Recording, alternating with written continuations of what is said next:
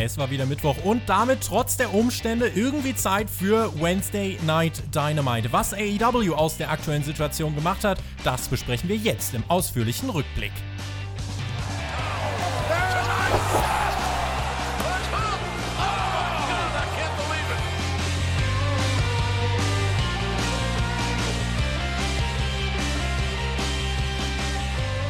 Raus aus Florida und rein in den Süden. In den USA herrscht Ausnahmezustand. AEW Dynamite wurde in dieser Woche nicht aus Jacksonville, Florida übertragen, sondern aus einer geheim gehaltenen Location im Süden der Staaten. Außerdem wurde ein Turnier um einen neuen Titel angekündigt. Auch das wollen und werden wir einordnen. Mein Name ist Tobias Enke und ihr hört die AEW Dynamite Review bei Spotfight. Und wie nahezu jeden Donnerstag habe ich wieder Wrestler und TV-Producer Alexander Bedranowski an meiner Seite. Grüß dich. Tobi, du hast gerade gesagt, raus aus Florida, aber ich, ich wollte eigentlich genau das Gegenteil machen. Rein nach Florida. Mein USA-Urlaub, er ist ins Wasser gefallen. Heute wäre ich in Disney World, Florida gewesen und stattdessen sitze ich hier, mache AW Dynamite Review. Naja, auch gut. Ich habe darauf gehofft, vielleicht teleportiert sich ja diese Woche wieder irgendjemand von A nach B. Ob das passiert ist, das werden wir jetzt im Laufe der Show mal rausfinden. Ich finde direkt, dass zum Start dieser Show klar wurde, hier hat sich noch mal einiges verändert. Wir waren in einer deutlich kleineren Halle. Die Stage stand schon fast im Ring. Cody und äh, sein Hund begrüßen uns mit Tony Schiavone zur Show mit einem Abstand von jeweils mindestens anderthalb Metern. Brav, standen dann noch vereinzelt Wrestler um den Ring herum. Da werden wir später nochmal drüber reden. Wollen aber zunächst über das sprechen, was sich durch die nächsten Wochen ziehen wird. Es wurde angekündigt bei Road to Dynamite. Bei Dark gab es äh, die Ankündigung des Turnierbaums Hälfte 1. Bei Dynamite hier am äh, Beginn der Show wurde dann der komplette Turnierbaum revealed. Ein Turnier um einen neuen Titel, den TNT Championship. Ich habe ganz, ganz, ganz viele Fragen dazu gelesen und geschickt bekommen in den letzten Tagen. Wir kennen ja mittlerweile alle Turnierteilnehmer. Das Finale soll dann stattfinden am 23. Mai in Las Vegas bei Double or Nothing. Es wurde lang spekuliert, Alex. Hier ist der neue Titel. Erstmal vielleicht eine grundsätzliche Einordnung zu dieser Ankündigung. Also ich muss sagen, ich bin ziemlich enttäuscht von diesem Konzept TNT Championship. Von allen Varianten, die man da hätte fahren können für einen Midcard-Title, ist das hier meiner Meinung nach die langweiligste Version, die es gibt. Es ist ja ähm, im Prinzip nichts anderes als ein TV-Title, nur dass man es nicht TV-Title nennt, sondern ihm halt den Namen von dem Sender TNT gibt. Und noch dazu wurde kein spezielles Regelwerk announced. Also das ist halt das eine Ding, auf das ich gehofft hatte, dass wenn man schon einen Midcard-Title macht, was natürlich auch keine Neuerfindung des Rades ist, dass man dann aber zumindest dem Ganzen irgendeinen Twist gibt, irgendein Regelwerk, was mehr sportbasiert ist. Und das ist ja immer das Ding, was AW uns False Advertising mäßig von Anfang an versucht hat zu verkaufen. Oh, wir sind ein sportorientiertes Produkt. Davon sehe ich sehr, sehr wenig. Und ich finde, dieser Midcard-Teil, der wäre eine Riesenchance gewesen, genau das zu machen, was ich mir gewünscht hätte. Wäre ein Regelwerk, wo man sagt, 10 Minuten Time Limit für jedes Match. Und wenn diese 10 Minuten ablaufen sollten, dann gibt es eine Entscheidung von Punktrichtern. Also diese Komponente, diese sportbasierte Komponente reinzunehmen, das Punktrichter bewerten, falls es zu einem Time Limit Draw kommt. Also beziehungsweise anders gesagt, dass es gar kein Time Limit Draw geben könnte. Also kein Unentschieden, sondern es gibt immer einen Gewinner. Und ähm, ja, das wäre so eine Konstellation gewesen, die hätte ich tausendmal spannender gefunden. So ist es für mich halt wirklich einfach nur, ja, ist halt ein Titel, der so heißt wie der Sender.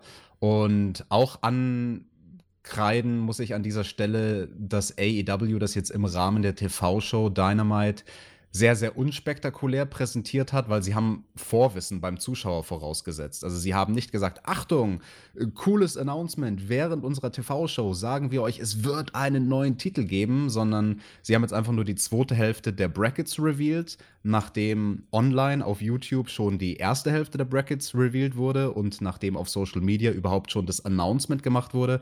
Das fand ich ein Fehler. Also, und dann halt auch noch davon auszugehen, dass der Fernsehzuschauer dieses Vorwissen hat und dass der Fernsehzuschauer überall auf Social Media alles verfolgt und dann quasi nur so in dem Nebensatz zu sagen, ach ja, übrigens unser neuer Titel. Hä? Moment mal, was? Was für ein neuer Titel werden sich viele TV-Zuschauer fragen? Ich würde in eine etwas andere Kerbe schlagen. Ähm, ich habe nämlich auch ganz oft die Frage gestellt bekommen, was hältst du vom neuen Midcard-Titel? Ich finde, gerade wenn man auf das Teilnehmerfeld schaut und sich einmal bewusst macht, in welcher Form bisher der World Title eingesetzt wurde. Ich bin mir noch nicht ganz sicher, ob das wirklich ein Midcard Titel wird. Es, ich glaube, es handelt sich hier um einen Titel, den man tatsächlich auch bei den TV-Shows verteidigen lassen möchte, weil der World Title, das ist eigentlich ganz klar, das soll der, das soll der ganz, ganz große Preis sein. Den gibt es eigentlich fast nur bei Pay-Per-Views zu gewinnen. Dafür musst du dir das richtig erarbeiten. So hast du jetzt hier einen Titel, der eben ab und zu in den Wochenshows verteidigt werden kann, der deswegen aber nicht zwingend nur von Midcard-Wrestlern gehalten werden muss. Weil wenn ich auf das Bracket schaue, das Ding wird entweder ein Star gewinnen, wie Cody, oder AEW wird einen, einen neuen Star mit diesem Turnier kreieren. Vielleicht jemanden wie Darby Allen. Und das sind zum Beispiel Stars oder Performer, die ich eben nicht als Mitkader dann bezeichnen würde. Und ich finde es gut, denn dieser zweite Titel gibt dann auch vielen AEW-Stars, die eben nicht direkt ins World-Title geschehen können, ähm, denen gibt das halt ganz einfach eine Richtung. Und ein zweiter Singles-Championship-Titel hilft dem Produkt. Viele Fans haben sich das ja auch gewünscht. Diesem Wunsch ist man jetzt nachgekommen. Insofern würde ich das alles so weit bis hierhin eher positiv einordnen. Auch das Ganze halt in einem Turnierformat stattfinden zu lassen, halte ich für in Ordnung. Ich bin eigentlich ein Fan von Turnieren. Ein Faktor gibt es allerdings, da bin ich bei dir, und zwar den zeitlichen Faktor und den Ankündigungsfaktor. Ich finde, die Ankündigung hätte größer stattfinden können. Man hätte ähm, das direkt mit einem mit Reveal des Gürtels eigentlich bei Dynamite machen können. Jetzt, ja, das ist halt ein Faktor und das Ganze soll bei Double or Nothing am 23. Mai gipfeln und das sehe ich halt auch mal noch so gar nicht. Also ich weiß nicht, wie in den Staaten da alles wieder halbwegs normal sein soll. Und den TV-Title dann, ähm, ja, vor, vor einer Empty Arena auszukämpfen, naja, auch der erste TV-Champion bei einem Pay-Per-View, auch das hätte eigentlich lieber bei Dynamite dann stattfinden können. Allerdings war es ja beispielsweise auch bei WCW so, dass der TV-Title auch mal auf Pay-Per-View-Cards stand und man will den ersten Titelgewinn eben zu einem großen Moment machen. Insofern alright. Aber wie gesagt, der 23. Mai, ich glaube nicht, dass da wieder alles funktionieren wird. Eigentlich willst du ja jetzt mit diesem Titel einen Impuls in diese Zeit hineinsetzen, wo wirklich das Pro Wrestling auch einen schweren Stand hat. Wie gut das funktioniert, ich glaube, das können wir erst beurteilen, wenn das Turnier dann vorbei ist. Aber ein anderer Punkt, den ich eigentlich negativ auslegen wollte, den kann ich nach dieser Dynamite-Ausgabe eigentlich wieder streichen. Ich habe nämlich befürchtet, dass es, wenn es so wie letzte Woche wird, so sein wird, dass die guten Matches, die eigentlich in diesem Turnier uns bevorstehen werden, dass die leider untergehen werden, weil, im, weil in der Atmosphäre was fehlt, weil es einfach leblos ist, weil es tot ist, weil es kein Publikum gibt. Dynamite hat in dieser Woche, finde ich, wieder einen guten Weg gefunden, um die Atmosphäre etwas aufzuwerten, um dem Ganzen mehr Leben einzuhauchen, dazu gleich mehr. Aber soweit erstmal meine Einordnung zum neuen TNT Championship Titel bei AEW. Mhm. Du hast das Turnierformat angesprochen. Das finde ich an sich auch gut, dass man hier ein Turnier gewählt hat, weil das ist dann zumindest irgendwie so ansatzweise sports-oriented. Aber wie gesagt, ich finde, da hätte man mehr aus diesem sportlichen Approach rausholen können. Und ich hätte es auch irgendwie cooler gefunden, wenn man ein größeres Turnier macht, wenn man ein 16-Mann-Turnier macht. Das hätte dem, finde ich, auch gleich nochmal viel mehr Bedeutung gegeben. Das Teilnehmerfeld ist natürlich interessant. Das müssen wir vielleicht auch nochmal abklappern für die Leute, Kann die, die das nicht vorlesen? genau, magst. lies gerne die Paarungen einmal vor. Wir haben Sean Spears gegen Cody, Darby Allen gegen Sammy Guevara, Lance Archer gegen Colt Cabana und Dustin Rhodes gegen Kip Sabian. Genau, ist ein interessantes Teilnehmerfeld, weil natürlich mit Cody wirklich ein großer Star mit drin ist. Ähm, mein Tipp wäre, glaube ich, Lance Archer. Also mhm. ich vermute, das könnte derjenige sein, der hier mit dem Gold das Turnier verlässt. Ähm, ja, allerdings fehlen halt auch einige Namen, die, die da auch gut reingepasst hätten. Also das, das Roster würde von der Stärke her meiner Meinung nach mehr hergeben als nur diese acht Leute. Und je größer das Turnier in meinen Augen, desto spannender wäre es auch irgendwie. Ich glaube, Kenny und der Hangman beispielsweise sind halt wohl raus, weil sie, weil sie als äh, Tag-Team-Wrestler gerade unterwegs sind. Aber ja, es ist kein absolutes Top-Tier-Teilnehmerfeld. Dennoch zumindest ein Teilnehmerfeld, bei dem ich jetzt nicht auf den ersten Blick sagen würde, ah, das ist pure Midcard. Also Cody, Darby Allen, Sammy Guevara, Lance Archer, ähm, ja, das, das sind eigentlich Namen. Und wir werden ganz am Ende dieser Ausgabe, würde ich sagen, werden wir noch mal ein bisschen spekulieren, äh, weil ich glaube, in dieser Ausgabe sind ja auch Dinge passiert, die da schon ein bisschen was gehintet haben. Was haltet ihr vom neuen TNT Championship bei AEW? Sagt uns das doch sehr gern jetzt. Schreibt es uns in die Kommentare. Was haltet ihr vom Namen? Was äh, haltet ihr generell von der Einführung eines neuen Titels? Alex und ich haben uns ja gerade ein bisschen Argumente ähm, geliefert. Lasst uns doch gern wissen, wie ihr das Ganze seht. Jetzt nehme ich aber noch ein bisschen Mystik aus dieser Ausgabe heraus. Wir haben ja gesagt, wir wissen nicht, wo Dynamite stattfand. Naja, natürlich wissen wir es ja doch irgendwie. Dynamite fand diese Woche statt in einer Football-Trainingshalle in Atlanta, Georgia. Dort gilt aber jetzt auch mittlerweile ein Lockdown bis zum 13. April. Äh, ziemlich sicher auch darüber hinaus. Das heißt, für die kommenden Wochen wird man erneut umziehen müssen. Das heißt aber, dass jetzt diese Woche eben ganz, ganz viel bereits aufgezeichnet wurde. Lass uns in die Show einsteigen, dann kannst du das auch gerne nochmal bewerten. Cody bedankte sich ähm, zu Beginn dieser, dieser Show äh, bei Kevin Sullivan vor allem für die tolle Videowand, die da auch war. Und wir sahen dann die Entrances einmal von den Best Friends. Dasha Fuentes äh, diese Woche statt Brandy Rhodes, die Ringsprecherin, äh, Trent, traf auf Kenny und auch Kenny kam dann zum Ring. Großer Pluspunkt für mich, es war in diesem Environment nicht still. Es waren irgendwie so nur sechs, sieben Leute am Ring rechts wieder die, äh, rechts waren es die Heels, links die Faces. Ich glaube, es waren nur Billy und Austin Gunn, die da Krach gemacht haben. Aber das hat absolut ausgereicht. Äh, ich meine das gar nicht als Shoot. In der letzten Dynamite-Ausgabe war es eben komplett still und damit gewissermaßen leblos. Mit diesen sechs, sieben Leuten am Ring in dieser kleinen Halle hast du wenigstens so ein bisschen NXT-Atmosphäre kreiert, würde ich sagen. Und das macht halt wirklich schon viel aus, wenn einfach ein paar Leute in so einer kleinen Halle was von sich geben. Ja, da stimme ich dir absolut zu. Vor allem Billy Gunn mit seinem Sohn Austin Gunn, die haben ordentlich für Stimmung gesorgt. Und weil das halt eben eine kleinere Halle war und dann obendrauf noch eine Halle mit einem Dach, wo die Akustik nicht verloren geht, im Vergleich zum Beispiel Dynamite vor zwei Wochen, Daily's Place, da haben wir ja ein äh, Am Amphitheater ja. mit, also quasi ohne Dach. Und da ist natürlich einiges der Akustik verloren gegangen. Hier genau das Gegenteil. Hier war das alles gut hörbar. Und äh, ja, bei dem Punkt muss ich aber eine Person ankreiden, die mehr Krach hätte machen können bei dem ersten Match, äh, Trent gegen Kenny.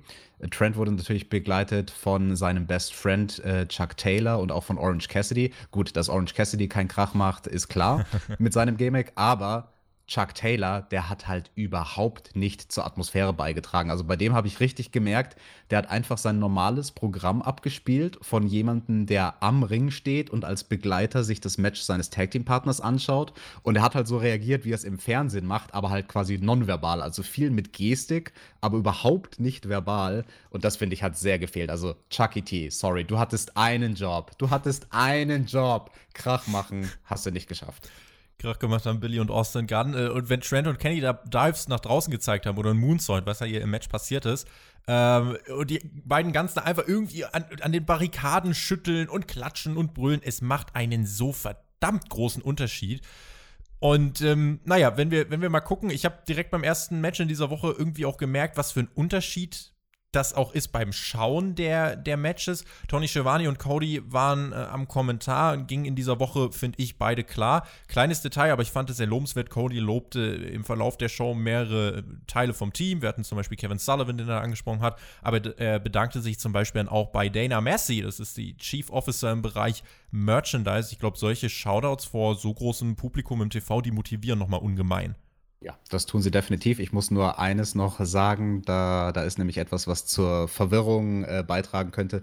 Du sagst natürlich Kevin Sullivan, einer der Backstage, ähm, also nicht Producer im Sinne von Agents, aber einer von der TV-Production-Crew, der viel für die Grafiken verantwortlich ist. Es ist nicht Kevin Sullivan, der Wrestler. Der ist ja jetzt gerade durch diese Chris Benoit Weiß-Dokumentation wieder ja. in aller Munde. Es ist nicht Kevin Sullivan, der Wrestler, es ist nur jemand mit demselben Namen. Und ja, du hast Cody am Kommentar angesprochen.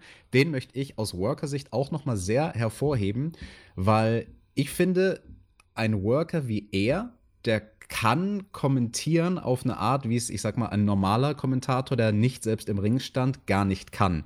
Nämlich, wenn es um den Play-by-Play-Kommentar geht. Also wenn es darum geht, Move-Abfolgen, Move-Verkettungen und Konter-Abfolgen schnell zu benennen. Also so sinngemäß von wegen, oh, und er wechselt vom Side-Headlock in den Wristlock, in den Takeover, in den whatever.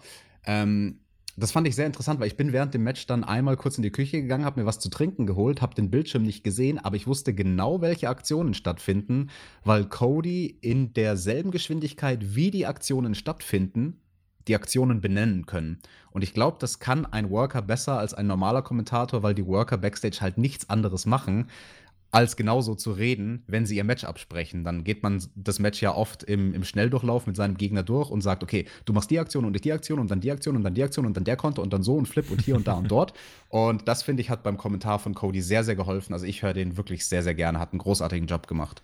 Das Match selbst hatte für mich beim Schauen keine wirklichen Längen, aber das Match selbst ging lang. Trent fokussierte irgendwann in die Hand von Kenny. Wir haben das ja letzte Woche auch schon gesehen. Sammy Guevara, der das da gemacht hat. Die Hand äh, hat sich Kenny ja bei Revolution im Februar verletzt. Match wurde stiffer. Es gab ein Deadlift German Suplex auf den Hallenboden von Kenny gegen Trent.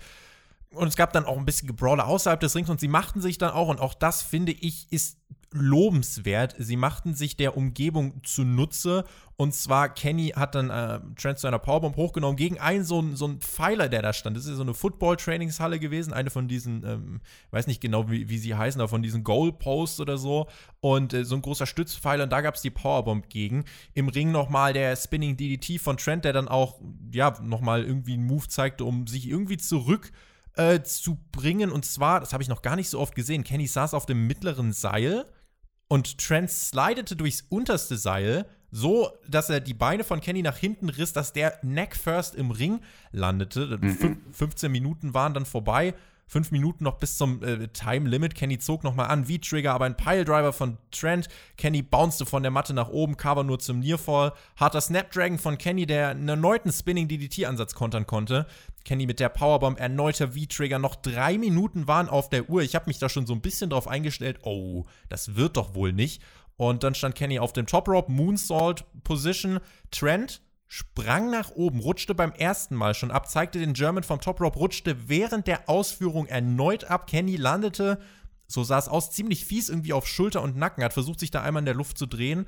High Knee von Trent, Kick Out von Kenny, Nearfall, den ich gefressen habe. Also das, was da im Ring geboten wurde, war top-notch. Kenny brachte dann nach 19 Minuten nach einem Whip in den One-Winged Angel durch und 19 Minuten, wie ich fand, ein Opener auf Main-Event-Niveau ich hatte sehr viel Spaß bei diesem Match. Es ließ sich viel besser schauen als letzte Woche zum Beispiel Kenny gegen Sammy. Und ich hatte viel Spaß mit diesem Opener. Kenny holt sich den Sieg gegen Trent. Ja, da stimme ich dir absolut zu. Auch ich fand dieses Match sehr, sehr gut. Ich würde sogar sagen, das war diese Woche mit Abstand mein Lieblingsmatch. Also wäre definitiv auch Main Event würdig gewesen. Richtig starke Opener. Von der Produktion her hat mich zweimal etwas irritiert, nämlich dass wir zweimal keine Replays gesehen haben nach sehr, sehr krassen Moves. Einmal hat Kenny den Moonsault vom zweiten Seil nach draußen gezeigt, davon gab es keine Wiederholung. Und dann später gab es diesen German Suplex quasi so halb vom Apron runter auf den Hallenboden als Deadlift-Variante. Richtig krasser Spot, der aber auch keine Wiederholung gekriegt hat, wo ich mir gedacht habe, so, yo, Jungs, das war halt gerade echt ein Killer-Move, den müsst ihr noch mal zeigen. Ja. Dafür haben wir dann zumindest ein Replay gesehen von diesem Move, den du angesprochen hast, dieser sehr, sehr coole Baseball-Slide von Trent in den German Suplex gegen Kenny, der auf dem zweiten Seil saß. Also Trent slidet unter ihm durch aus dem Ring und macht den German Suplex. Richtig krass. Also, das war mein Spot des Matches. Da habe ich mir auch nur gedacht, fuck, warum bin ich damals da nicht drauf gekommen? Weil ich hatte selbst einen Move in meinem Repertoire, wo der Gegner auf dem zweiten Seil sitzt. Und dann hatte ich so einige Aktionen, die ich daraus gebracht habe, aber auf die Idee bin ich gar nicht gekommen. Und das ist eigentlich eine sehr, sehr naheliegende Idee. Aber das ist oft so. Also bei innovativen Aktionen, die du noch nie gesehen hast. Die sind so simpel, dass man gar nicht drüber nachdenkt. Ja, ganz genau. Und ja. dass du dich halt dann fragst, warum ist denn da vorher keiner drauf gekommen? Ist doch ein, ein so logischer Bewegungsablauf. Super tolles Match, kleines lustiges Detail. Im Picture-in-Picture gab es dann äh, die Oberhand von Trent, der dann ähm, da bei der, bei der Seite, wo die ganzen Heels sich das Match angeschaut haben, ein bisschen sich geprügelt hat mit Kenny. Und Jimmy Havoc, der war einer der Leute, die sich das Match angeschaut haben, zieht dann aus seiner Hose hinten raus seinen riesengroßen Schraubschlüssel und hält ihn Trent hin, so nach dem Motto: Hey, willst du den Kenny damit nicht hauen? Und Trent überlegt nur kurz so: Ey, Digga, nee, lass mal. Nimm doch meinen Schraubenschlüssel. Der gute, der gute Jimmy Havoc, immer Werkzeug dabei. Natürlich nur, um, also um, um Werkzeugstuff zu machen, nicht um Leute zu schlagen. Würde er natürlich nicht tun. Guter Opener, sehr guter Opener. Ich hatte viel Spaß mit den ersten 20 Minuten dieser Show. Es gab danach einen Rückblick auf das Hardy Jericho-Segment aus der Vorwoche und es gab eine kleine Erklärung auch im Laufe der Woche von AEW zu dieser Teleportationssache, weil tatsächlich doch mehrere gesagt haben: Leute, also das mit dem Teleportieren ist ein bisschen Quatsch. Ähm, zwei Sachen dazu. AEW hat das Ganze erstmal so dann erklärt: Matt Hardy hat sich nicht teleportiert, sondern Vanguard One hat Hologramme von Matt Hardy in die Zuschauerränge projiziert. Und ein weiterer Hintergrund, der mittlerweile äh, ja ans Licht gedrungen ist, dieses Segment wurde zweimal aufgezeichnet, weil mit der ersten Version war Chris Jericho total unzufrieden. Die wurde eigentlich am Vortag aufgezeichnet. Dann wollte man es eben am Tag von Dynamite aufzeichnen, hat dann gemerkt, okay, wenn wir das jetzt Nachmittag aufzeichnen, ist es hell. Das ergibt ja dann überhaupt gar keinen Sinn. Und so hat man wenige Minuten vor der Showausstrahlung dieses Segment nochmal getaped. Und äh, das erklärt dann wahrscheinlich auch noch so ein bisschen, warum die Post-Production so ein bisschen gerusht war und nicht on point war. Ähm, mhm man bemüht sich, eine Erklärung nachzuschieben. Immerhin. Ja, es war sogar noch krasser. Man hat den zweiten Take während der Show gemacht. Also man hatte dann ein Match aus der Konserve. Das war äh, das Match von Sammy Guevara letzte Woche. Und während dieses voraufgezeichnete Match ausgestrahlt wurde, haben sie dann ähm, quasi während die Show schon on the air war, das Segment fürs Ende der Show aufgezeichnet, hatten dann für die Post-Production halt noch weniger Zeit, also weniger als zwei Stunden. Ähm, nichtsdestotrotz, also diese Schnittfehler da bei Chris Jerichos Haaren und bei seinem Kopf, die Haare, die im Wind wehen und nach jedem Schnitt dann auf einmal in einer anderen Position sind, das kannst du auch nicht erklären dadurch, dass der gute Vanguard One da ein Hologramm hingezaubert hat. Erklären können wir, warum Hikaru Shida auf Platz 1 der Women's Rankings ist, einfach weil sie in letzter Zeit sehr viel gewonnen hat. In dieser Woche trat sie an gegen Anna Jay und Orange Cassidy stand auch in der Crowd äh, als ganz, ganz großer Stimmungsmacher. Er hatte auch ein, ein Schild dabei, Alex, und weißt du, was das war? Das war mit Abstand, das, war, das, was da bei dir durchfährt, das ist gerade mal ganz by the way der Zug der Woche. Und ich lege direkt noch einen nach, denn dieses Schild von Orange Cassidy war mein Schild der Woche. Und auf diesem Schild stand. Nichts stand auf diesem Schild. Wie könnte man es auch anders erwarten von Orange Cassidy? Aber fand ich ein schönes kleines Detail. Genau. Und das äh, eigentlich auch schon mein, mein ganzer Punkt. Warum? Der, der Zug bei dir, also bei dir fahren auf jeden Fall noch Züge. Bayern ist noch nicht komplett im Lockdown. Nein, easy mit der bayerischen Oberlandbahn, da kannst du schön noch zu den Alpen fahren, ist überhaupt kein Problem. Jay, äh, also die Gegnerin von Hikaru Shida, Anna Jay, die bekam hier in diesem Match hier und da mal so ein bisschen offensiv, aber so wirklich in Gefahr konnte sie Hikaru Shida nicht bringen. Hikaru Shida brachte nach fünf Minuten den Falcon Arrow durch, holte sich damit den Sieg, war okay, ging nicht zu lang, solid stuff. Ja, Anna Jay fand ich sogar mehr als solide. Also die war wirklich vom Handwerk her gut trainiert. Man hat es im Kommentar dann auch angesprochen, dass sie von QT Marshall dort in der Factory trainiert wurde.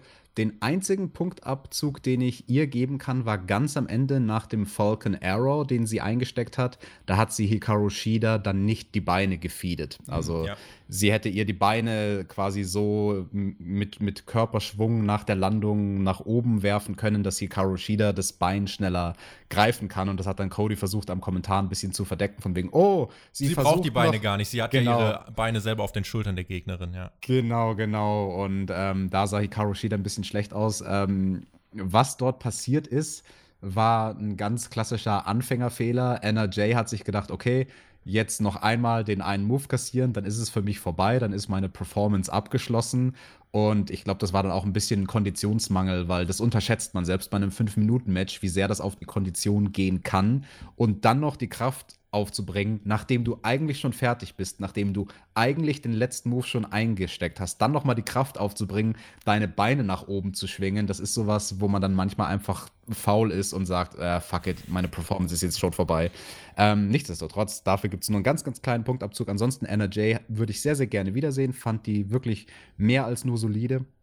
Und Britt Baker, eine andere Dame, die stand ja auch mit ähm, an der Guarding Rail, hat sich von dort aus das Match angeschaut. Brötchen äh, essend. Brötchen essen, what the hell. Und äh, Tony Schwani hat das dann auch einmal angesprochen, als man Britt Baker im Bild gesehen hat, hat er gesagt, oh, I know Britt Baker quite well. Und dann Cody nur so, what? Come on, Shivani, you are a married man. Also hat ihm so in die Schuhe schieben wollen von wegen, hey, ich kenne die Brit voll ziemlich gut, als ob er das anders gemeint hätte. Das war ein Anwärter auf meinen Kommentar der Woche, aber ich glaube, das, was dann wirklich mein Kommentar der Woche war, war nach dem Match. Da gab es dann einen Beatdown. Du kannst gleich sagen, wer da wen geprügelt hat. Und Britt Baker war da mit ihrem Schuh unterwegs, hat mit ihrem Schuh zugeschlagen und, Shema und Shivani meint nur, Why did Britt Baker take her shoe off to eat that sandwich? Ja, eine berechtigte Frage. Warum zieht sich die Frau beim Essen die Schuhe aus? Ich mach das doch auch nicht. Also entweder ich bin barfuß oder nicht barfuß. Aber nur ein Schuh, naja, und nachher hat Britt Baker dann auch noch geprügelt. Ich, ich bin da bei dir. Tatsächlich, äh, ich habe auch gelacht und generell auch, wie, ähm, wie, wie Tony Schiavone dann meinte, ja, in diesem Universum hier kennen wir uns gut, aber ich bin ja trotzdem noch verheiratet und ach, ich finde das eigentlich äh, ganz neckig, was sie da gemacht haben. That was that. Wir hatten einen Video. Ja, stopp. Wen, wen hat sie denn geprügelt? Das haben wir jetzt gar nicht verraten für die Zuhörer. Wer, wer wurde da verhauen am Schluss? Äh, ganz am Ende der Show hat Britt Baker doch äh, Cody mit verhauen. Im Main Event. Da ist Cody, ist ja Cody schön hinter den Barrikaden dort gelandet. Ähm, und, äh, nee, aber sie hat doch auch hier nach diesem Match mit Hikaru Shida, da wurde doch auch wer gehauen, oder bin ich jetzt doof? Ich habe ich hab hier, hab hier stehen, nach dem Match legte sich Shida noch etwas mit einer Brötchen essenden Britt Baker an. Ja, dann habe ich mich, glaube ich, mit meinen Notizen verhauen. Ich glaube, dieser Spruch mit dem, warum zieht sie den Schuh aus, um Sandwich zu essen, war dann tatsächlich, als sie Cody geprügelt hat. Spoiler! Spoiler! Videorückblick auf die Attacken des Inner Circle äh, gegen John Moxley und dann auch zuletzt die Attacke von Jake Hager gegen Moxley. John Moxley diese Woche bei AEW Dark gefeatured. Dort besiegte er im Main Event in einer Minute Fabu Andre im STF. Generell bei Dark ein bisschen Star Power am Start diese Woche. Folge ging nur 30 Minuten. Ich habe die gestern noch geschaut bei den Matches genau das, was ich heute schon mal erwähnt habe. Es wirkte eben in diesem leeren Dailies Place zu leblos. Tony und Cody haben das Ganze auch nur noch aus dem Off nachkommentiert, also saßen dann nicht mal mehr ringside. Deswegen aber gut, dass man da eben nicht auf eine Stunde gestreckt hat. Es gab außerdem einen Sieg von Darby Allen gegen Preston Vance nach fünf Minuten. Sean Spears besiegte Sean Dean in einem dreieinhalb Minuten langen Match. Sinnvoll, Spears vor diesem Turnier jetzt nochmal einen Sieg zu geben, bevor er ja, dann im Turnier äh, gegen Cody verlieren wird. Und im Opener gab es einen Sieg von Sammy Guevara gegen Matt Sells in fünf Minuten. Das als kleiner Rundown von Dark. Dieses Hype-Video von Jake Hager und John Moxley. Hager ja der einzige, den Mox aus dem Inner Circle noch nicht besiegt hat. Es ging darum, dass Moxley den Titel für die AEW-Fans gewonnen hat. Auch Chris Jericho äußerte sich und meinte, wir gewinnen den Titel nicht für die Fans, sondern für uns. Und Sammy Guevara meinte auch, wenn einer der Champion ist, ist der ganze Inner Circle Champion. Genau das wird bald passieren. Mox versus Hager als Titelmatch bringt man weiter auf den Weg, Alex, und es wurde sogar angekündigt in zwei Wochen bei AEW Dynamite an Empty Arena No Holds Barred Match for the AEW World Championship Title. Jake Hager versus John Moxley. Ja, da musste ich sehr schmunzeln, dass man dieses Empty Arena nochmal extra als etwas Besonderes darstellt. Es ist nicht nur No Holds Als hätte man eine Wahl. es ist alles Empty Arena gerade. Also das ist kein Alleinstellungsmerkmal. Aber nichtsdestotrotz, dieses Hype-Video war sehr, sehr stark. Also in diesen wenigen Minuten, da hat man es wirklich geschafft, Hager glaubhaft als Top-Tier-Athlet darzustellen und als wirklich glaubwürdigen Titelanwärter. Und deswegen, well done. Also wirklich ein sehr, sehr starkes Video. Als kleines Zwischenprogramm finde ich das auch okay. Moxley wird sich da durchsetzen. Hager hat man jetzt lang protected. Er ist unbesiegt und seine erste Niederlage dann für den Top-Champion der Liga aufzusparen, ergibt, wie ich finde, allen Sinn der Welt. No-Holds-Barred-Match. Warten wir mal ab, wie sie das eben in der Empty Arena umsetzen. Aber wenn auch da ein paar Leute um den Ring herumstehen, würde ich sagen, wäre das schon mal Gold wert. Für diese Woche wurde angekündigt das Debüt von Lance Archer. Colt Cabana war dann für den Rest der Show bei Tony Schiavone und äh, Colt Cabana freute sich erstmal über die TV-Zeit bei TNT, grüßte seine Mutter und es ging dann eben auch um Lance Archer. Das ist ja auch der erste Gegner von Colt Cabana im TNT Championship Turnier. Und Lance Archer sollte nun seinen Einstieg geben bei Dynamite. Sein Gegner war Mr. Fun Size, Marco Stunt.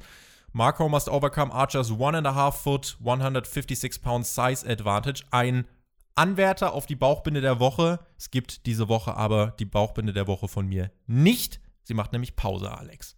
Ja, ich glaube, bei mir macht sie auch Pause, wobei ich hatte dann später in der Show eine Bauchbinde, die ich bemerkenswert fand. Bemerkenswert war aber auch die Promo, die wir vor diesem Match dann noch gesehen haben von Jake Roberts, der noch mal ein bisschen Lance Archer hypt und also auch vom Sounddesign eine sehr, sehr krasse Promo. Mein Subwoofer, der ist hier fast explodiert, muss ich sagen. Das war sowas von basslastig, dass ich erstmal Angst hatte, dass gleich mein, mein Nachbar klingelt und fragt, ey, was machst du da? Und ich so, ey, Entschuldigung, ich höre mir nur eine Promo von Jake Roberts an. Das war oh, der cool. Zug draußen. Das war die bayerische Oberlandbahn.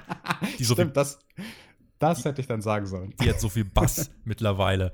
Ja, was hat Lance Archer oder wie hat ähm, Jake Roberts Lance Archer overgebracht? Er hat gesagt, TikTok, TikTok. Lance Archer wird hier gleich rauskommen und wird zerstören, was ihr euch da ausgedacht habt. AEW, es gibt einige Menschen, die ihr einfach nicht aggressiv machen solltet. Wir spielen keine Spiele, wir gamblen nicht. Gambler sind Dummköpfe, wir ziehen nur unsere beste Karte und wir spielen unser Ass. Und Corey, vielleicht bist du ja sogar smarter, als ich dachte, oder du hast einfach nur Angst. Vielleicht auch, weil Brandy dir rät, es zu lassen. Cody hat sich ja letzte Woche noch von einer direkten Auseinandersetzung mit Lance Archer ein bisschen freigesprochen und meinte, ja, der soll erstmal sein Debüt bei Dynamite geben. Genau das Debüt sahen wir jetzt hier auch. Der Murderhawk Archer kam zum Ring, rockige Musik, weißer Rauch. Bei seinem Entrance knockte er nebenbei mal eben noch Ringpersonal aus. Ich weiß nicht, ob es der Timekeeper oder ein Doc war. Im Ring dann der natürlich ganz krasse Größenunterschied von Archer und Marco Stunt, der dazu beitrug, dass man sich dachte, Archer ist schon ein Tier. Big Man der AEW, denke ich, sehr helfen kann. Bei einem Suplex war für Markus Stunt einmal wirklich durch den gesamten Ring und Markus Stunt wurde halt wirklich auch in diesem Match halt zermatscht wie nichts Gutes. Zeigte drei Kicks als Offensive. Das war die gesamte Offensive von Markus Stunt in diesem Match. Nein, er zeigte auch ein paar Punches und das waren die schlimmsten Punches, die ich in meinem Leben je gesehen habe. Markus Stunt, bitte arbeite daran. Schlechter als Shane McMahon Punches? Anders schlecht, ja. Aber beide, ja, okay. Ja, die Offensive generell von so klein gegen so groß. Ähm, naja, auch die Kicks, als Archer die gesellt hat, habe ich mir gedacht, mm, really? Naja, es gab einen Monster-Chokeslam gegen Marco, der aus mehr als zwei Metern dann auf die Matte klatschte. Archer pinnte ihn, aber hat bei zwei Marco nochmal nach oben gezogen und zeigte dann seinen Finisher, den Blackout. Stunt fiel von ganz oben nach ganz unten. Sieg für Lance Archer im Debüt. Marco Stunt, wie ich finde, trotzdem ein gut gewählter Gegner, um eben Archer als Bigman zu etablieren. Und aus meiner Sicht hat man bei diesem Debüt relativ viel, eigentlich fast alles richtig gemacht. Ja, eine Sache, die man meiner Meinung nach nicht richtig gemacht hat, war die Länge von diesem Match. Ich habe mich gefragt, warum ging das länger als ein oder zwei Minuten? Also Archer hätte da noch dominanter sein müssen. Das einzige Ding, was es galt overzubringen, war der krasse Chokeslam und dieser Blackout Finishing Move, eine sehr, sehr coole Abwandlung von einem Razor's Edge wo den Gegner genauso nach oben hält. Allerdings guckt der Gegner in die andere Richtung, nämlich nach vorne und wird dann auch nach vorne katapultiert mit einem Flip über den Kopf von Archer. Äh, zwei Minuten hätte hier auch absolut gereicht und Offensive von einem Zwerg wie Markus Stunt sollte Archer auf gar keinen Fall zählen glaubwürdig dann das, was Archer nach dem Match als Murderhawk gemacht hat. Seine Attacke ging weiter. Der Jurassic Express war wohl nicht anwesend, also Travel Restriction für den, für den alten Luchasaurus äh, und scheinbar dann auch für den Jungle Boy. Die waren wohl nicht da, denn äh, keiner konnte Marco helfen. Der wurde von Archer nochmal vom Apron hinter die Barrikade gechokeslammt. Archer verließ die Arena nicht über die Entrance Ramp, sondern ging dann zur anderen Seite heraus. Das ist so als Post-Match-Angle äh, eigentlich dann nochmal ganz stimmig ja, Post-Match-Engel hat funktioniert. Und auch das kleine Detail beim Entrance fand ich schön, dass er da diesen Arzt, der am Ring saß, einfach mal umgenockt hat. wie unhöflich. Wie, un wie kann er denn, dieser Archer? Mensch, ich hoffe, der wäscht sich wenigstens nach dem Pinkeln die Hände. Der Exalted One, Pow, Brody Lee, meldete sich. Erneut mit Anzug. Er saß am Tisch mit drei maskierten Mitgliedern der Dark Order. Meinte, wir verstehen, wie ihr euch in diesen Zeiten fühlt. Ich war auch am Boden, aber jetzt stehe ich vor euch als Exalted One. Wollte dann einen der Maskierten neben sich äh, stehen haben und äh, der meinte, thanks, Mr. Lee. Und Brody meinte, it's Mr. Brody. Uh, yes, Sir, Exalted One. It's Mr. fucking Brody! Und jetzt sag ihnen, was ich dir gesagt habe. We are one. Brody schmiss ein Glas gegen die Wand und meinte, es heißt We are one. Setz dich wieder hin. Brody setzte sich dann zum anderen Mitglied und fragte, willst du mir, willst du mir irgendwas erzählen? Gibt es einen Grund, warum du so müde bist? Es gibt keinen Grund für dich hier zu gähnen in meiner Nähe, weißt du das? Und weißt du, was gehen für mich eigentlich ausdrückt? Schwäche. Bist du, bist du etwa schwach? Ah, Mr. Luke, pal, I agree with you. I also hate it when people yawn in my meetings. God damn it, it shows weakness. Und ich ertrag das nicht mehr hier drin, wenn du gähnst. Das machst du nie wieder in meiner Gegenwart, klar? Und jetzt raus! God damn it! Und dann auch, die Musik im Hintergrund, dieses tiefe Donnern, es inszeniert Brody Lee weiter als Evil Boss. Ich fand auch das unterhaltsam, Alex, und ich glaube, dieses Segment war wieder gefüllt mit etlichen Spitzen, von denen wir vielleicht nicht mal alle kennen, äh, in Richtung eines anderen Sports-Promoters. Es war, ähm, ich, ich fand es ganz unterhaltsam. Ja, also ob das wohl in Stamford, Connecticut so gut ankommt beim ehemaligen Arbeitgeber WWE, da bin ich mir nicht so sicher, aber bei mir kam es sehr gut an. Ich fand es sehr unterhaltsam und ja, gucken wir mal, ob wir den Brody Lee dann irgendwann nochmal gesehen haben in der Sendung. Jetzt müssen wir uns auf jeden Fall erstmal bemühen, dass wir nicht niesen, sonst äh, wird Vince ganz böse und bricht die Review ab. Das wollen wir ja jetzt auch nicht. Die Dark Order kam zum Ring, aber das waren, das waren irgendwie nur maskierte No-Names, die da. Nee, nee, nee, nee, nee, nee, nee. Tobi, Tobi, Tobi, Tobi, das waren keine No-Names. Hast du da nicht genau hingeschaut? Weil ich meine, mir ziemlich sicher zu sein, dass ich erkannt habe, wer da unter den Masken stand. Hast du irgendeinen Tipp? Aber, warte. Was Junge, denn? überleg hier, mal. Nein, Guck, hier kam. guck, ja, Guck mal, wie der eine aussah und guck mal, wie der andere aussah. Ich sag es dir, Tobi, das Oh, waren nein. unsere, das waren unsere Podcast-Kollegen vom Ach. NXT Review. Team Mac Shaq, The Mac und Shaggy maskiert als Mitglieder von der Dark Order. Ja, da wollen wir mal gucken, ob die was gerissen haben. Die haben sich wahrscheinlich gedacht, weißt du was, Tobi, nach unserer Invasion letzte Woche, für diejenigen, die es nicht gehört haben, der Tobi und ich, wir haben ja die NXT Review gehijackt und danach haben sich, glaube ich, der, der Maxter und der Shaggy gedacht, hey, we are tired of losing und wir joinen jetzt die Dark Order. ja, mal gucken, ob sie da irgendwie äh, wieder rauskommen. Mensch, was aus dem Mac geworden ist, ist ja auch, das kannst du dir nicht. Warte. Was Hm? ist denn das hier? Was los? Ähm, warum bekomme ich denn hier eine Nachricht angezeigt? Ah, ich habe eine Voicemail bekommen. Eine für eine Voicemail, Voicemail? von, von Nummer 8. Warte mal. Ich würde sagen, ich spiele die jetzt gerade einfach mal ab. So, und schon sitzen wir hier im AEW-Boot, ja? NXT in the house mit einer klaren Ansage, meine Freunde. Ja, an euch beide geht das. Tobi und TJ, die beiden, ja, die sehr davon überzeugt sind, sehr stark in ihrem Podcast zu sein und da auch mal gerne die ein oder andere Spitze raushauen. Gar kein Problem. Auch kein Problem, unsere Zuhörer hier und da mal ja, ein bisschen zu beleidigen tatsächlich. Ist auch kein Problem. Wir können das ab. Äh, wir können kontern, aber tatsächlich unsere Show zu stürmen, ja? Einfach einen Invasionsengel zu planen, ohne uns vorher Bescheid zu geben, reinzukommen, Bullshit zu labern. Das war eine Nummer zu weit, Shaggy. Ich glaube, äh, deswegen nehmen wir uns das mal raus, dass wir auch einfach mal die Show hijacken mit einer kleinen Ansage. Ja, das war nicht nur eine Nummer zu weit. Wir haben eigentlich, es eigentlich mit dem Spaß begonnen. Wir wollten Spaß machen, einfach ein bisschen necken und so. Und ich habe das total ernst genommen. Das reicht mir einfach. Ihr könnt nicht einfach in unsere Show kommen. Das ist unter unserem Niveau. Sowas machen wir nicht. Wir wollen euch einfach nicht entern. Wir kündigen an, dass wir bei euch erscheinen werden in der nächsten Woche. Und dann werdet ihr es bereut haben, was ihr mit uns gemacht habt. Ich bin jemand, der Spaß versteht normalerweise. Aber das heißt den Spaß zu weit getrieben, Maxter, oder? Ja, definitiv. Also, ähm, um euch mal so ein bisschen, so ein bisschen so, so einen Einblick oder einen, eher einen Vorausblick zu geben auf das, was euch erwartet. Ihr hattet ja in der letzten Woche ähm, Jericho und äh, Matt Hardy im Rededuell. Das wird bei uns nicht anders sein. Ja? Also macht euch auf was gefasst. Ganz genau. Und, und, und, und TJ, du kannst dich hinter deinen Leuchtstoffröhren und deinen Büchern verstecken. Oder Tobi, du kannst dich hinter deiner Mutter verstecken. Aber wir finden euch und wir kommen nächste Woche, dann sind wir da und dann werdet ihr es bereut haben, was ihr mit uns getan habt. Das sage ich. Ich bin raus, Maxer. Sag, beleidige sie nochmal. Nächste Woche. You should gonna die! Und dann seid ihr What? die Idioten der Woche. Ganz genau. Da, das ist ja mal, also, Okay. wie sehr kann man denn um Aufmerksamkeit betteln? Also, das war jetzt ein bisschen erbärmlich, muss ich sagen. Leute, gebt euch doch mal Mühe. Also, ich kann, wir können auf Patreon mal so einen Promokurs für euch anbieten. Alex und ich. Aber Ja. das könnt ihr doch besser. Jetzt kündigt ihr auch noch euer, euer Hijacking hier an. Das ihr ist macht wie WWE. ihr kündigt Das- alles im Voraus an. Da kommt was ganz Großes. Wartet nur, da kommt was Großes. Und dann nächste Woche so, puff. Also, ich glaube, das Debüt von Lance Archer, das war imposanter als euer Debüt dann bei der Dynamite-Ausgabe. Ich finde, ich finde, ihr übt das noch mal. Ich finde, ihr übt das noch mal. Das war eine nette Idee, aber äh, uns bringt ihr damit nicht aus der Fassung. Wir, wir, können, wir können damit umgehen. Wir sind, wir sind voll Profis und ähm, wir müssen uns da gar nicht mit so. Auf das Niveau müssen wir uns doch gar nicht begeben, Alex. Genau, wir sind Vollprofis, deswegen machen wir weiter mit diesem Programm AW Dynamite. Ja, gegen wen haben denn Nummer 8 und Nummer 9, The Mac und Shaggy, gegen wen sind die denn angetreten?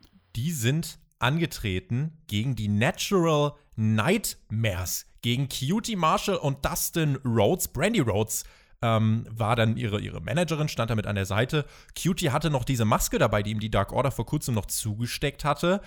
Dinge, die vor ein, zwei Wochen passiert sind. They matter.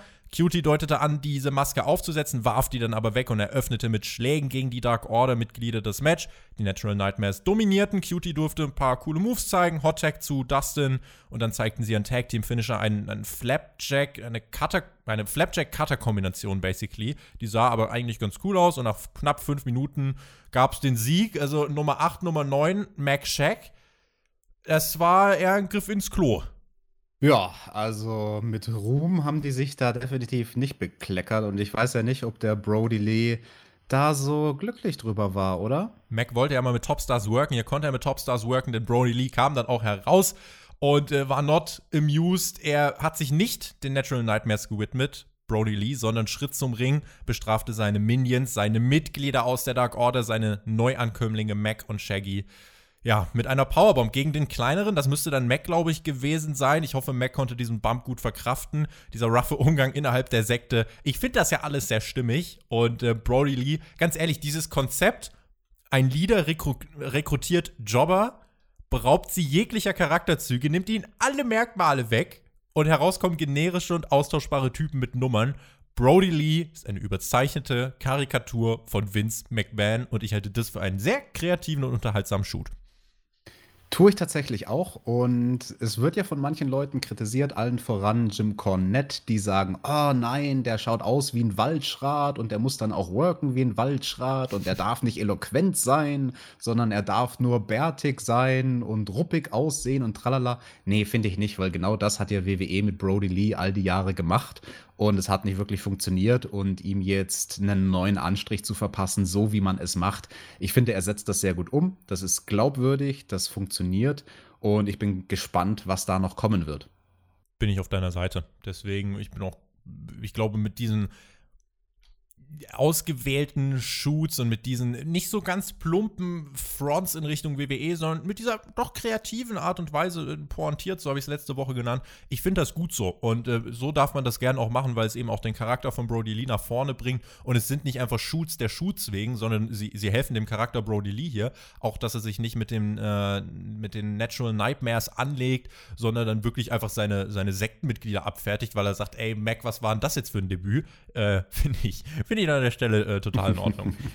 Wir sahen äh, Le Champion Chris Jericho. Er saß äh, in seinem äh, ja, Badepool. Und With a little bit of the bubble. Oh, und Jericho meinte, ihr habt alle darauf gewartet, dass Le Champion bei Dynamite auftaucht. Jetzt seht ihr mich hier im Pool mit, äh, ja, a little bit of the bubble. Und hat sich gefreut, da zu sitzen. Und äh, wir hörten so, so ein Summen im Hintergrund, aber dazu gleich mehr. Der Grund dafür, dass Chris Jericho ja heute nicht bei Dynamite auftritt. Es ist Urlaub, es ist April Fool's Day und ich habe noch nie so große Fools gesehen wie The Elite Kenny, der größte Kürbiskopf-Dipshit, den ich jemals gesehen habe. Nick mit seinem neuen Baby, Matt, der Hangman mit Harry the Horse, wo der gerade rumhängt und dann natürlich der Tiger King himself. Das dümmste, was ich jemals einen Menschen habe machen sehen, Matt Hardy zu AW holen. Ach, Cody. Jetzt haben wir Matt Hardy hier, Damaskus, 3000 Jahre alt. Um über die Peinlichkeit und Lächerlichkeit hinwegzukommen, braucht es erstmal 3000 Jahre. Und wenn der Virus hier vorbei ist und ich AEW-Fans wieder erlaube, zu den Shows zu kommen, dann muss The Elite sich noch immer im Wargames-Match, also im Blood and Guts-Match, dem Inner Circle stellen. Und dann näherte sich auf einmal Vanguard One dem Pool. Ich hoffe, also wäre ein Desaster gewesen, wenn die Drohne da reingestürzt wäre. So hätten wir Le Champion verloren. Das, das klang wie ein Bienenschwarm. Vanguard One ist die Königsbiene. Aber mal mindestens, Vanguard One kam dann an. Jericho meinte, ey, Vanguard One, I knew you'd come. Ich habe letzte Woche böse Worte dir gegenüber verloren. Dafür wollte ich sagen, sorry. Hat dann auch umgesummt. Das war aber das, seine. Das klang jetzt auch, das klang wie eine Arbeiterbiene, die gerade vorm Sterben ist. Ja, und Jericho hat gearbeitet. Jericho hat gearbeitet, um dieses Wort rauszubekommen, aber seine Anti- Entschuldigungsallergie ist dann wieder durchgebrochen. Vanguard, ich will nicht, dass du nervös bist. Du musst nicht nervös sein. Und Jericho hatte dann so ein Mini-Inner Circle-Shirt dabei, wollte Vanguard One das anbieten, hing den Kleiderbügel dann unten, unten an Vanguard heran und sagt: Na, was, was, was sagst du? Sieht klasse aus, Vanguard. Wir sollten Hände schütteln. Nein, warte. Elbow to Propeller. Und Vanguard flog dann weg und Jericho meinte: Ey, du haust nicht ab. Du kommst jetzt zurück. Lass die Jäger frei. Und dann machten sich zu bedrohlicher Musik Hunde auf den Weg. Drei große, drei kleine. Einer der Kleinen, der, der schien, der war so ein bisschen verspielt und guckte verdutzt in der Gegend herum. Und dann die anderen Hunde jagten die Drohne. Jericho rannte hinterher und die Drohne verschwand dann über, über einem See. Und Jericho richtig so filmmäßig: Ich bekomm dich! Der kleine Bastard hat mein T-Shirt geklaut. Das war das Ende dieses Segments. Ey, Vielleicht selbe Diskussion wie letzte Woche. Ich glaube, hier gibt es so zwei Arten. Entweder man findet es unterhaltsam oder man sagt, was ist das für ein Bullshit. Ich, jeder kann hier die Meinung dazu haben, wie er möchte. Ich finde alles irgendwie nachvollziehbar und vertretbar. Ich hatte bei diesem Segment einmal mehr meinen Spaß. Ja, Dito, ich fand das auch hochgradig unterhaltsam und wenn man es mit letzter Woche vergleicht, da war ja genau das mein Fazit. Der Teil mit Jericho und Vanguard One, der war definitiv geil. Ah, das, die ganze komische Interaktion mit Matt Hardy, da war ich mir letzte Woche auch nicht sicher, ob das funktioniert hat oder nicht. Aber diese Vanguard One Jericho-Segmente, die sind geil. Also das kannst du halt auch irgendwie jede Woche bringen und Jericho ist da kreativ genug, immer wieder irgendwas Frisches draus zu machen. Also ganz ehrlich, das waren für mich die unterhaltsamsten drei Minuten von Dynamite. Und die kannst du auch einfach easy aufzeichnen, dafür brauchst du, oder da musst du dich nicht mit Travel Bands oder so abfertigen. Deswegen finde ich ganz unterhaltsam. Ich glaube, in diesem Blood and Guts Match werden, werden Hardy und Jericho, ja, ach, die werden da, die werden da so einen kleinen, feinen Abschnitt zusammenbekommen. Und deswegen, ich habe damit jetzt auch wirklich keine Probleme. Und äh, so musste Jericho jetzt auch hier gar nicht physisch präsent sein bei der Show, Matt Hardy auch nicht. Und ähm, ich finde, das war eine gute Art und Weise, um das zu überbrücken. Tony wow, wow. Tobi, Tobi, mir kommt gerade eine Idee, weil du das Blood and Guts Match angesprochen hast. Ich glaube, ich weiß, was AEW machen wird, nachdem man jetzt diese Bluthunde von Chris Jericho ähm, debütieren hat lassen. Es gab doch mal dieses legendäre Hell in a Cell Match, wo dann auch noch ein normaler Käfig um den Ring herum war. Also dieses doppelte Käfig-Match bei WWE, wo dann zwischen dem normalen Käfig und dem Hell in a Cell Käfig, das war Big Bossman gegen Al Snow, wo dann da diese Hunde waren, die wilden Hunde außerhalb vom Ring. Und ich glaube, ich glaube, das wird es geben bei Blood and Guts. Die Six Bloodhound Dogs von Chris Jericho, die werden da die Babyfaces so richtig ordentlich zerfleischen. AEW hat dazu auch noch einen ganz lustigen Post auf Twitter rausgehauen. Am 1. April. Und zwar haben sie noch ein äh, neues Turnier angekündigt. Ich glaube, äh, sogar, was ein Tiger Championship? Ich weiß es gar nicht. Äh, da, da, hieß es dann irgendwie 16 Superstars und äh, Eight Hungry Tigers und dann irgendwie Two Rings und so weiter. Und da hat man dann gesagt, ja, wir werden äh, einen neuen Champion auskämpfen und zwar äh, in einem Käfig mit irgendwie mit 16 Superstars und 8 Tigern. Äh, einige haben das tatsächlich ernst genommen. Das war aber der kleine Beitrag von AEW zum April Fool's Day. Tony Schiavone ging durch, was wir nächste Woche und übernächste Woche bei AEW Dynamite sehen werden. Nächste Woche startet das TNT Championship Turnier. Nächste Woche trifft Cody auf Sean Spears. Und in zwei Wochen sehen wir dann Colt Cabana gegen Lance Archer. Und in zwei Wochen gibt es ja außerdem dann das Titelmatch von John Moxley und Jake Hager. Die Show in zwei Wochen ist damit, finde ich, jetzt schon relativ aufgeladen, oder? Ja, ich finde es sehr interessant, dass man von diesen Turniermatches jetzt erstmal immer nur eines pro Woche bringt. Also damit streckt man es dann natürlich gut bis zum Mai, bis zu Double or Nothing, falls das denn so stattfinden wird. Mhm, und da gehe ich im Moment nicht von aus. Ich hoffe, man hat einen Backup-Plan. Ich man muss halt auch wirklich gucken, ne? Die Superstars wissen im Moment nicht, wann und wie lange sie überhaupt noch anreisen können. Der Grund, warum man auch das Daily Place hinter sich gelassen hat, der große Parkplatz äh, neben dem Daily's Place, wo ja auch dann das Footballstadion der Jaguars ist, das ist jetzt eine riesen Test-Area für Covid-19-Tests. Und ein großes Problem war eben dann auch, Hotels nehmen in den Staaten teilweise nur noch Essential Personal auf. Und Pro-Wrestler zählen da eben nicht zu. Insofern ja, keine Ahnung, ob Tony Khan ein großes Wohnmobil hat, wo alle drin schlafen können, aber wie gesagt, ich glaube jetzt auch, dass in dieser Woche vor allem sehr viel aufgezeichnet wurde und es kann gut sein, dass bis aufs Finale auch mittlerweile schon alles getaped und im Kasten ist. Es wäre ähm, eine, eine schlaue Art und Weise, um da irgendwie in den nächsten Wochen den Betrieb zu äh, sichern. Wir hatten vor dem Main Event noch ein Videopaket von Matt und Nick Jackson. Beide schlenderten über ihr Grundstück und Matt Jackson hat dafür gesorgt, dass ein Ring auf dem Grundstück aufgebaut wurde, sodass Nick da ein bisschen trainieren konnte hatten wir nicht alle irgendwann mal als Kind den Traum, einen Wrestlingring im Garten zu haben? Ach, wäre es schön gewesen. Ja, vor allem nicht nur im Garten, sondern der Wrestlingring stand auf einer der Hälften von einem Tennisplatz. What the fuck? Die haben ihren eigenen Tennisplatz? Die spielen nicht mal Tennis, aber sie haben Tennisplatz. Ja, für die, die Karriere nach der Karriere. Dann, dann es äh, Matt Jackson gegen Boris Becker, ich sag's dir. Ähm, Loser Leaves Town Match. Nein, also die Bucks haben dann hier genau das getan. Äh, ja, also sie haben diesen Ring dann bei sich aufgebaut, diesen Traum, den jeder von uns doch auf jeden Fall mal hatte. Es gab nochmal einen Rückblick auf die Attacke des Inner Circle gegen Nick Jackson. Die Bucks standen dann in diesem Ring und Nick schilderte, dass er sich an nichts mehr von der Attacke erinnere. Wir sahen einige Übungen im Ring. Nick will unbedingt return, er vermisst die Action, er vermisst die Fans konnte aber noch kein Datum nennen, wann er denn zurückkehrt. Und Matt Jackson meinte dann, das Ganze hat mir gezeigt, wie sehr ich das alles doch eigentlich schätzen sollte. Ich hätte um ein Haar äh, Singles-Wrestler werden können, ähm, wenn äh, es Nick noch schwerer getroffen hätte. Und Nick meinte, same for me. Die Kinder der beiden schauten dann von oben weiter zu und Nick meinte, man sollte jeden Tag seines Lebens so vollständig wie möglich leben. Damit endete das Segment. Ich habe dieses Segment jetzt mal neben dem Story Advancement, was man gebracht hat, auch als klein Appell gesehen, dass wir doch alle zu schätzen wissen sollten, wie es uns geht, wie es uns besser gesagt ging. In Zeiten der Pandemie fallen neben, ja, neben dem Pro-Wrestling halt auch noch viele andere Aspekte weg, die eigentlich noch vielleicht mal manchmal ein bisschen wichtiger sind. Kultur, Freizeitangebote. Und ich finde, da sind das sind so Dinge, die man jetzt umso mehr wertschätzen sollte, weil jetzt merkst du gerade, wie Pro-Wrestling von Fans generell auch wie Kulturangebote eigentlich das Leben bereichern.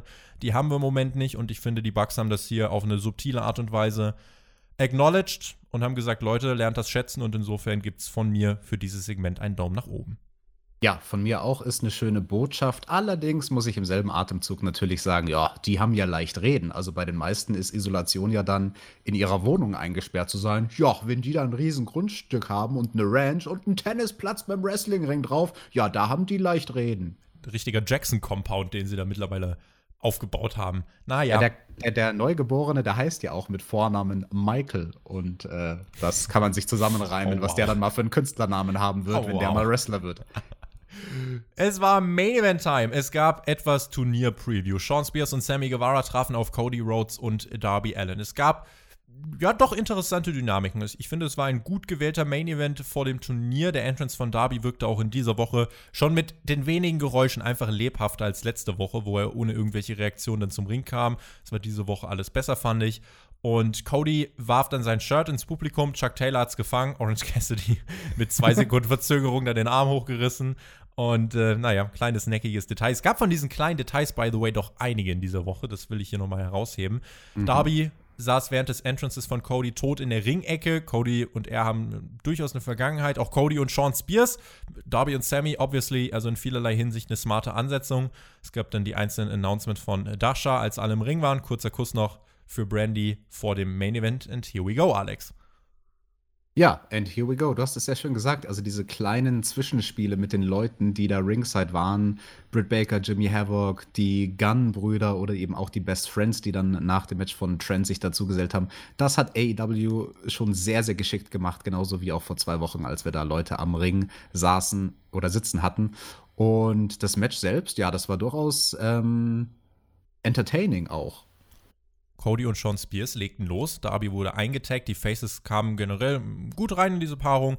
Spears tagte Sammy ein, sodass er und Darby aneinander gerieten und Sammy entschied sich aber erstmal zu vloggen und meinte, ey, Brandy, willst du mir nicht einen Kuss geben? Die schnappte sich Sammys Handy, there goes the vlog. Und dann kam auch noch von rechts ein Geschoss der Kategorie Darby angerauscht und beförderte die beiden auf die Barrikade, durch die Barrikade. Die Faces blieben weiter am Ball, zeigten in Stereotopies gegen ihre Gegner. Werbepause. Danach kamen die Heels mit einer kleinen Dominanzphase zurück, teilten den Ring in Hälften. Cody wollte das unterbinden, aber Aubrey hielt ihn zurück. Das nutzte Guevara und äh, mit Sean Spears zusammen brachte er eine Double-Team-Aktion gegen Darby Allen durch. Der musste dann ordentlich einstecken, auch weil Cody sich da unnötig eingemischt hat. Und dann wurde gegambelt. Sammy meinte, 10 Sekunden oben halten, 50 Bucks. 50 Bucks bin ich dabei, meinte Sean Spears. Der hielt Darby dann 10 Sekunden oben. Cover dann nur bis 2. Das Geld war sein. Sammy meinte, ey, 15 Sekunden, das schaffe ich. Nochmal 50 Bucks. Sammy schaffte das auch 15 Sekunden lang. Beide gambelten weiter und Spears meinte, 20 Sekunden, ich gehe all in. Und dann gab es aber den Einroller von Darby. Sammy sammelte während der Zeit, während des Covers einfach dann das Geld ein. Man greift dieses Gamble der letzten Wochen in diesem Main Event auf. Was sind deine 2 Cent? Haha dazu. Haha, fand ich ein schönes, neckisches Detail, kann man machen. Also, das ist absolut in Ordnung. Es ist ein kleines, nettes Gimmick und es passt zu den Charakteren. Das könnte nicht jeder machen, aber bei diesem Tag-Team Sean Spears und Sammy Guevara, da hat das funktioniert. Ich fand es als Element ganz lustig, aber ich weiß nicht, ob ich es in einem Main-Event gebraucht hätte. Zu Sammy passt es vielleicht, weil ja, er ist der junge Typ, der noch viel lernen muss und sich leicht ablenken lässt, Sean Spears. Ähm, Naja. Es gab einen Hottag zu Cody, der räumte ordentlich auf. Powerslam gegen Sammy zum Nearfall. Cutter hinterher, auch der nur im Cover bis 2. Er brachte dann den Crossroads gegen einen heranfliegenden Sammy durch. Sammy zählte sich den Arsch ab, aber Sean Spears unterbrach den Coverversuch von Cody und Cody landete dann hinter der Barrikade bei den Heels und die traten auf ihn ein mit Mann und Maus und Hand und Fuß und Schuh. Britt Baker mit ihrem Schuh bewaffnet und grinste dann noch so herrlich in die Kamera, so Hi! Und dann hat sie ihn weiter auf Cody eingedroschen. Sammy lenkte Aubrey Edwards ab und Cody musste dann eben einstecken. Cody und Spears lieferten sich dann im Ring einen, Schlag, äh, einen Schlagabtausch, die Performer um den Ring herum. They made it work mit AO, AO und so. Dann gab es den Hottag zu Darby. Die Faces machten Dampf im Ring. Dann aber der Finisher von Spears gegen Cody. Darby war außerhalb des Rings ausgeschaltet, kletterte dann auf diesen Pfosten, äh, gegen den Kenny äh, im Opener schon Trent mit der Powerbomb befördert hat. Sie nutzten auch hier die Umgebung. Ein Coffin Drop aus, ja, bestimmt vier Metern geschätzt, äh, der dann äh, durchging. Im Ring Reverse Suplex von Cody gegen Sammy vom Top Rope. Spears brachte gegen Cody einen Frog Splash ins Ziel und hat sich dann einen Stuhl geschnappt. Sean Spears wollte Cody erneut ins Auswischen. Darby riss Spears den Stuhl aus der Hand und Sammy riss wiederum Darby den Stuhl aus der Hand. Diese Ablenkung nutzte Sean Spears zum Einroller und er holt sich den Sieg. Sean Spears pinnt Darby Allen im Main Event von AEW Dynamite. Durchaus ein sehr, sehr ordentlicher Main Event. Ich fand auch Colt Cabana im Kommentar hier sehr, sehr stark, weil er zwischendrin mal darauf hingewiesen hat, dass gar nicht mehr die beiden legalen Männer gerade im Ring sind. Und er hat auch gesagt, wer eigentlich zu dem Zeitpunkt die legalen Männer wären. Da hat er gut aufgepasst und ja, generell ein gutes Match, war leicht verdaubar und gut zu gucken. Aber das Interessanteste ist ja eigentlich nach dem Match passiert. Nach dem Match gerieten nämlich Cody und Darby noch aneinander und Darby es blieb nicht beim Face-Off. Nein, Darby bringt Cody sogar mit einem Schlag zu Boden und Cody war so ein bisschen so, wow, hat er das wirklich gemacht? Und damit endete dann mit einem Close-Up auf Codys Gesicht, endete Dynamite in dieser Woche. Die Message dahinter, wie ich fand, Siege und Niederlagen zählen. Und Darby hat einfach die Schnauze davon voll, dass er diese Main Events immer verliert. Und deswegen hat er jetzt auch gesagt, Alter, Cody, jetzt, warum reißt du dich nicht mal zusammen? Und Darbys Coffin Drop von oben, das ist eigentlich so mein einziger Kritikpunkt an diesem Match. Das hätte ein viel entscheidenderer Moment sein sollen, weil er, er zeigt diesen Coffin Drop, ein riesiger Spot eigentlich.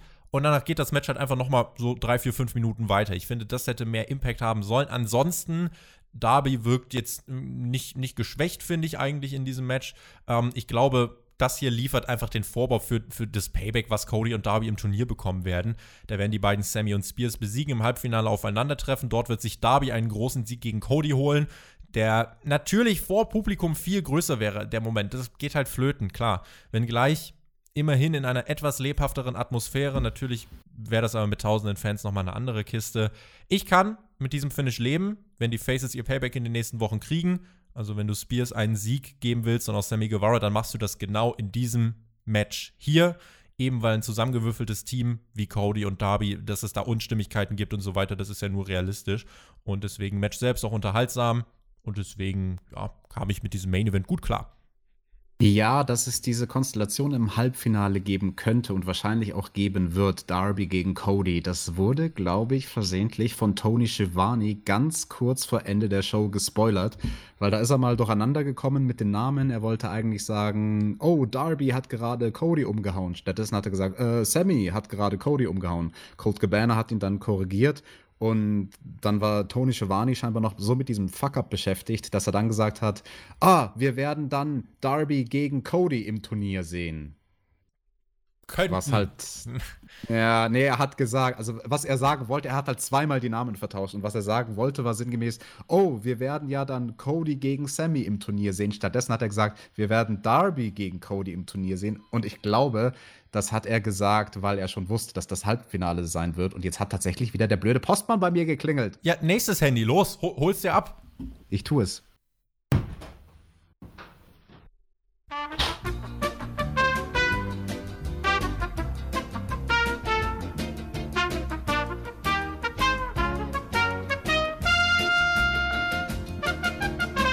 So, Alex ist wieder available, nachdem der Postbote sich äh, zur Aufgabe gemacht hat, unsere Reviews immer zu sprengen. Herzlichen Glückwunsch, er hat es geschafft.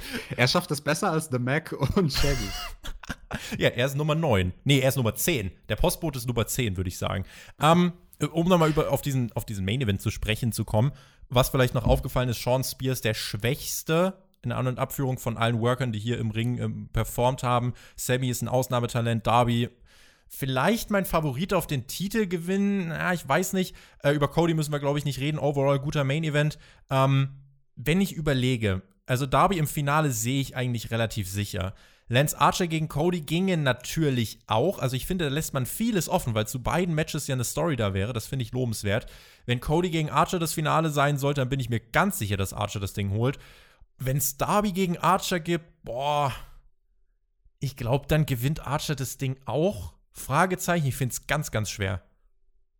Ja, das sind definitiv die beiden Finalpaarungen, die am interessantesten sind. So oder so, also mein Tipp ist Archer. Ich glaube, deiner ja dann irgendwie damit auch. Schreibt uns das gerne in die Kommentare. Was glaubt ihr? Wer wird da der erste TNT-Champion bei AEW? Und ja, ich glaube so, also von der Matchqualität her, Darby gegen Archer, das würde ich schon sehr, sehr gerne sehen. Also groß gegen klein und dann Darby mit seinem Kamikaze-Stil, das könnte schon sehr interessant sein. Archer kann ja vor allem mit kleineren Gegnern wirklich gut umgehen. Brody Lee auch jemand, der das gut kann. Und Darby Allen, der kann halt glaubwürdig gegen große Gegner, indem er sich wirklich aufopfert und fast selbst umbringt. Der kann das halt auch glaubwürdig verkörpern. Aber ich glaube, im Laufe des Turniers wird es gute Matches geben. Und auch bei dieser Dynamite-Ausgabe gab es gute Matches. Wenn ich jetzt hier nochmal final zusammenfassend drauf schaue, es gab kein schlechtes Match guck gerade, welches Segment war pointless, irgendwie auch keins. Es war bei dieser Show also gutes Wrestling dabei, es gab Storyline Advancement, ein Turnier wurde aufgebaut, Chris Jericho und Matt Hardy geraten weiter aneinander und erinnern uns an Blood and Guts. Ich bin ganz ehrlich, also diese Show hatte für mich sowohl subjektiv als auch objektiv keinen großen Minuspunkt. Dazu kommt, dass man die Umgebung, in der man veranstaltet hat, gut eingesetzt hat. Die Performer am Ring haben die Show lebhafter gemacht. Tony Schiavone als Kommentator hat in dieser Woche einen besseren Job gemacht als letzte Woche, wirkte weniger verloren, hatte auch mit Cody und Cold Cabana gute Gegenspieler am Mikro. Und all diese Argumente bringen mich eigentlich zu dem Gesamtfazit, das war eine unterhaltsame und unter den Umständen auch dann neutral eingeordnet eine gute Ausgabe von AEW Dynamite. Ja, ich bin mir nicht so ganz sicher bei meinem Fazit, weil eigentlich muss ich dir in allen Punkten zustimmen. Nichtsdestotrotz ist da bei mir so ein bisschen fader Beigeschmack und es hat nicht primär damit zu tun, dass wir hier MT Arena haben und Corona und die Shows sind anders als normal. Das ist gar nicht der Hauptfaktor, aber ich glaube, das Ding ist, ja, du hast gesagt, es war nichts schlecht, nichts, für das es Punktabzug gibt. Aber andererseits, es war auch nichts wirklich besonders gut im Sinne von, wow, da war irgendein Must-See dabei. Also das einzige Must-See in meinen Augen, sage ich dir ganz ehrlich, war dieses Segment von Jericho und Vanguard One. Das fand ich wirklich so entertaining, ähm, dass ich sage, hey, das, das sollte man einfach aus Gründen der Kuriosität gesehen haben. Alles andere, ja klar, es war Wrestling-lastig und es gab gutes Wrestling vor allem mit sehr dem gutes Opener. Wrestling im Opener, würde ich sogar sagen. Genau, das wollte ich auch gerade sagen. Mit dem Opener wirklich sehr gutes Wrestling, aber nichtsdestotrotz nichts davon war Must-See. Also es ist eine Show, um es vielleicht ein bisschen auf den Punkt zu bringen, die man gesehen haben kann, aber die man eigentlich nicht gesehen haben muss. Ich finde eigentlich der große Unterschied von AEW, Dynamite-Shows und, und anderen MT Arena-Shows ist im Moment, dass bei Dynamite trotzdem eigentlich Dinge passieren, die wirklich Storylines maßgeblich weiter vorantreiben. Und zwar wirklich zieht sich das durch die Show hinweg. Eigentlich wurde mit jedem Angle, mit jedem Segment hier ähm, irgendwie irgendwas vorangetrieben. Irgendwer wurde mehr profiliert und jemand wurde irgendwie immer gestärkt. Und es wird halt nicht einfach nur verwaltet. Und das ist, glaube ich, der Grund, warum ich dann sagen würde, okay, das ist nicht nur so eine und den Umständen entsprechend solide Show, man versucht halt was, sondern ich finde, das, was man versucht, es funktioniert. Und ähm, dass sie das eben, dass sie auch weitermachen. Es ist natürlich ein Risiko, das ist keine Frage, das ist es bei AEW, das ist es bei WWE.